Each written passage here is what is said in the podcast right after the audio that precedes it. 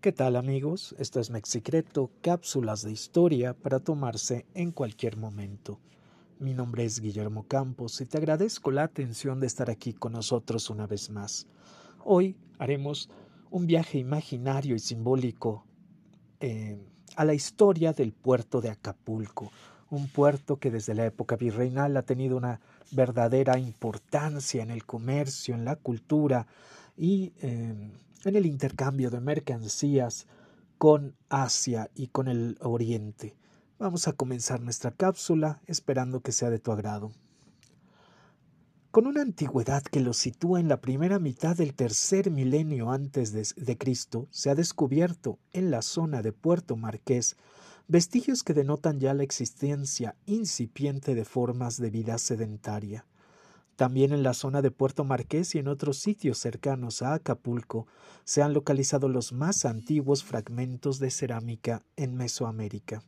Los arqueólogos los atribuyen a lo que llaman fase Pox, cuyo clímax se sitúa hacia el 2400 a.C.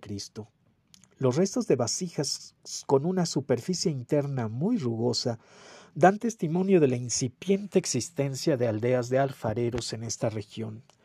Han aparecido diversos objetos como máscaras, adornos, utensilios de estilo olmeca a lo largo de la cuenca del Alto Balsas, y en los sitios como Mezcala, Tlacotepec, Zumpango, Olinalá, Taxco, Naranjo e Iguala. Destacan las cuevas de Juxtlahuaca y Oxtotitlan, que son las únicas muestras que se conocen de pinturas rupestres de carácter olmeca. Por su estilo y temática, las pinturas de estas cuevas han sido comparadas con los bajorrelieves en las rocas descubiertas en Chalcatzingo, Morelos. Las excavaciones arqueológicas hasta hoy realizadas dejan ya entrever una amplia y profunda influencia teotihuacana a lo largo del periodo clásico. Vestigios de tal influencia han sido localizados en grandes lugares de la Costa Grande, entre otras cosas, basamentos de pirámides y algunos objetos de oro y plata. Otros vestigios de influencia cultural teotihuacana han sido identificados en varios sitios de la cuenca del río Mezcala, sobre todo figuras talladas de piedra de rasgos geométricos y un tanto estilizados. Entre otras cosas pueden conocerse los tributos que de esta región se enviaban a México Tenochtitlan y que incluían diversos objetos de oro, plata y cobre, ya que existían explotaciones mineras de estos metales y de algunos otros. También se remitían como tributos cargas de mantas de algodón, productos agrícolas como maíz, frijol, cacao, así como atavíos para los guerreros y otros objetos manufacturados, entre ellos hachas de cobre. Ya para el período virreinal, poco tiempo después de la toma de México Tenochtitlan, Juan Rodríguez de Villafuerte, enviado por Hernán Cortés, llegó hasta la desembocadura del río Balsas. Allí hizo un establecimiento en Zacatula en 1523. En ese lugar muy pronto se dio comienzo a la construcción de embarcaciones. En 1520, el capitán Alonso de Saavedra Cerón partió en tres carabelas en pos de la armada de Loaiza, enviado por Hernán Cortés. Se sabe que llegó a las Islas Molucas, Pocos años más tarde se descubrió el puerto de Acapulco, que tanta importancia habría de tener en las ulteriores exploraciones en el Pacífico Norte y en los contactos de la Nueva España con el lejano Oriente. Diego Hurtado de Mendoza, Hernando de Grijalva y el propio Hernán Cortés estuvieron respectivamente en Acapulco en 1532, 1533 y 1535. Desde mediados del siglo XVI el puerto de Acapulco atrajo ya algunos españoles. La importancia de Acapulco creció cuando Fray Andrés de Urdaneta llevó a cabo su tornaviaje procedente de Filipinas en 1565. A partir de entonces, Acapulco fue la llave del comercio con Asia. Las célebres naves de Manila que zarpaban de ese puerto eran a su vez aguardadas con muy grande interés por las mercaderías que traían. De hecho, el comercio con Asia propició la apertura de un camino entre Acapulco y la Ciudad de México. Ello trajo también consigo la necesidad de pacificar y sujetar de manera permanente a los grupos indígenas de la región. Así, El comercio, las explotaciones mineras y en menor grado las agrícolas y ganaderas configuraron la importancia económica de esta región. En el ámbito ya de la Tierra Caliente, Cabe recordar que de Acapulco partieron las expediciones de Sebastián Vizcaíno a fines del 17 y principios del 18. Viajeros y minas. También a Acapulco arribó en 1614 la célebre embajada japonesa que después continuó su camino hasta Madrid y Roma. Durante el periodo colonial, Acapulco y otros lugares a lo largo de las costas de Guerrero se vieron amenazados por piratas.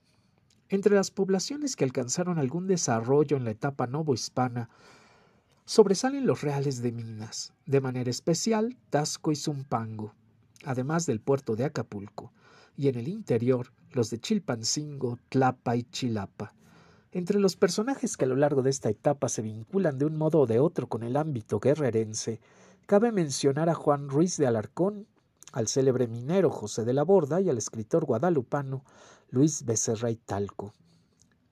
Para operar en el Mar del Sur, los piratas tenían que atravesar las selvas de Centroamérica y apoderarse de algún barco, o bien hacer el largo viaje de circunvalación del continente por el estrecho de Magallanes o el Cabo de Hornos, que a veces llegaba a durar hasta un año. El objeto principal de estas incursiones era el capturar las naos de la ruta Acapulco-Manila y adicionalmente el de asaltar poblaciones o robar barcos que avician el comercio con México. Las posesiones del Istmo americano y el Perú eh, eran pues de vital importancia. Juan Oxenham fue el primer extranjero que atacó navíos españoles en aguas del Pacífico. Salió de Plymouth hacia 1575. Desembarcó en la costa norte de Panamá y escondió su barco entre los manglares. Se salió, se salió a los negros y marrones y atravesó la selva hasta un arroyo que desembocaba en el Golfo de San Miguel. Construyó una pequeña embarcación, le colocó dos cañones y aprovechó la corriente para alcanzar el océano. A los pocos días capturó un navío y más tarde otro que llevaba cien mil pesos en barras de plata. Tras de muchas peripecias, fue ejecutado por los españoles en 1580. Otro pirata famoso, sin lugar a dudas, fue Francis Drake, el pirata con título de caballero.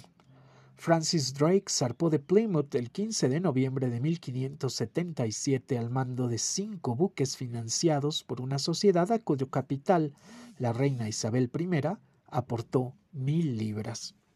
El 20 de agosto del año siguiente entró el estrecho de Magallanes y el 6 de septiembre surcaba ya las aguas del Pacífico. Tomó Valparaíso el 5 de diciembre, pasó frente a Lima el día 20, arribó a Guayaquil el día 24, cruzó el Ecuador el día 28. Capturó el galeón Nuestra Señora de la Concepción en marzo de 1579. Apresó otro en el Golfo de Nicoya el día 20, entre cuyos papeles encontró las cartas de la ruta Manila-Acapulco. Regresó al punto de partida el 16 de septiembre de 1580 con sus navíos cargados de oro, joyas y plata que le valieron el título de caballero. En Centroamérica, los filibusteros eligieron como jefe al capitán francés Le Picard, que apareció en aguas de Tehuantepec el 27 de agosto de 1687 y tomó la población. Tras varias horas de combate, se retiró el 3 de septiembre envió a sus hombres a recoger la región eh, en busca de provisiones y él se marchó con sus navíos al abandonado puerto de Huatulco. Allí estuvo tres meses expedicionando hasta Guameluca, a veinte leguas de Acapulco. Hacia fines de 1686, un grupo de filibusteros se instaló en las Islas Marías, donde había agua, pescado, algo de caza y cedros, con cuya madera construyeron varias piraguas, en 1687 desembarcaron cien de ellos en Mazatlán, internándose hasta el presidio, cuya guarnición abandonó el campo. Al cabo de tres días, sin haber obtenido rescate, quemaron las casas, la iglesia y se retiraron. En septiembre tomaron Navidad y capturaron a varias personas que después cambiaron por cuarenta vacas. En junio de 1688 estuvieron tres meses en la Bahía de la Paz, carenando sus navíos. y el 14 de noviembre atacaron la población de Acaponeta. Hicieron bastantes prisioneros, entre ellos algunas mujeres, y se llevaron veinte cargas de plata. En la época en que España se hallaba en guerra con los Países Bajos, llegó a fines de 1624 al puerto de Acapulco una escuadra holandesa mandada por el príncipe de Nassau, quien ocupó sin resistencia la población y el fuerte de San Diego, cuyos defensores huyeron. Poco interés militar debió haber tenido para el príncipe esta acción, ya que no tardó mucho en desalojar el puerto. Con este motivo, el virrey ordenó la construcción de cuatro bastiones en el fuerte para precaverse contra nuevas incursiones. Mientras esto se hacía, eh, en 1625 volvió a presentarse en el puerto otra escuadra holandesa al mando del almirante Joris van Spierbengen, quien ocupó también el fuerte, aunque sus intenciones no eran bélicas sino únicamente abastecerse de agua y víveres, hecho lo cual zarpó del lugar. Los galeones nuestra Señora del Pilar y Santo Cristo de Burgos lograron llegar sin novedad a Acapulco el 15 de febrero de 1689, gracias a que el buque patrulla del general Antonio de Mendoza puso en fuga una de las naves piratas. A mediados de ese año, los bucaneros bajaron a tierra cerca de Rosario, dañaron los fondos mineros y devastaron las provincias de Acaponeta y Centispac. Por esos días salió a buscarlos la flotilla que mandaba Andrés de Arreola, Recorrió todo el litoral y las islas sin hallarlos y concluyó que ya se habían marchado al Perú. El 19 de diciembre arribó a Acapulco el galeón de Manila sin escolta. En la segunda mitad del siglo XVIII y en los años posteriores fueron muy pocos los piratas que se infiltraron en el Pacífico, y menos aún los que alcanzaron los mares de México sin que en ningún caso su presencia haya sido de importancia.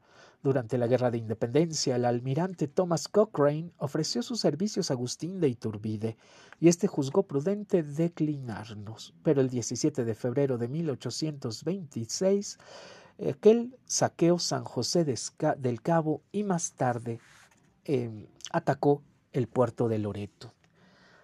Acapulco recibió visitantes muy distinguidos a fines del siglo XVII, por ejemplo, el célebre italiano Gemelli Carreri, así también como varios marinos, entre ellos Alejandro Malaspina y Francisco de la Bodega y Cuadra. A fines del siglo XVIII y comienzos del XIX fue en este puerto donde desembarcó el barón Alejandro de Humboldt. Para la importancia del puerto de Acapulco, entrada y salida del galeón de Manila, José María Morelos y Pavón decidió tomar la plaza y su fuerte. Salió de Oaxaca el 7 de enero de 1813, llegando a Acapulco con 1.500 hombres. El fuerte de San Diego estaba defendido por 90 piezas de artillería Em, iniciadas las operaciones el 5 de abril. El 19 de agosto se firmaba la capitulación entre Morelos y el comandante del castillo, Pedro Vélez. Pues la tradición histórica de Acapulco data del siglo XVI, ya que en ese lugar se construyeron los barcos enviados en 1532 a continuar las exploraciones de los mares del sur ordenadas por Hernán Cortés. En 1599 el rey le otorgó el título de ciudad y en la época virreinal fue el único puerto del Pacífico que se utilizó para el comercio entre la Nueva España y los puertos de Oriente, principalmente Filipinas y China. Durante la Guerra de Independencia, Morelos tomó esta ciudad en 1813. Las Cortes la declaran puerto abierto en 1820 y por decreto del 27 de junio de 1873 se le dio el nombre de Acapulco de Juárez. Pues espero que esta breve historia de este puerto donde todos hemos pasado seguramente buenos momentos te haya gustado. Eh, te invitamos a que la compartas con tus amigos, con la gente que sepas que le gusta la historia y que quiere escuchar estas cápsulas. Mi nombre es Guillermo Campos, te agradezco tu atención y esto es Mexicreto, cápsulas de historia para tomarse en cualquier momento.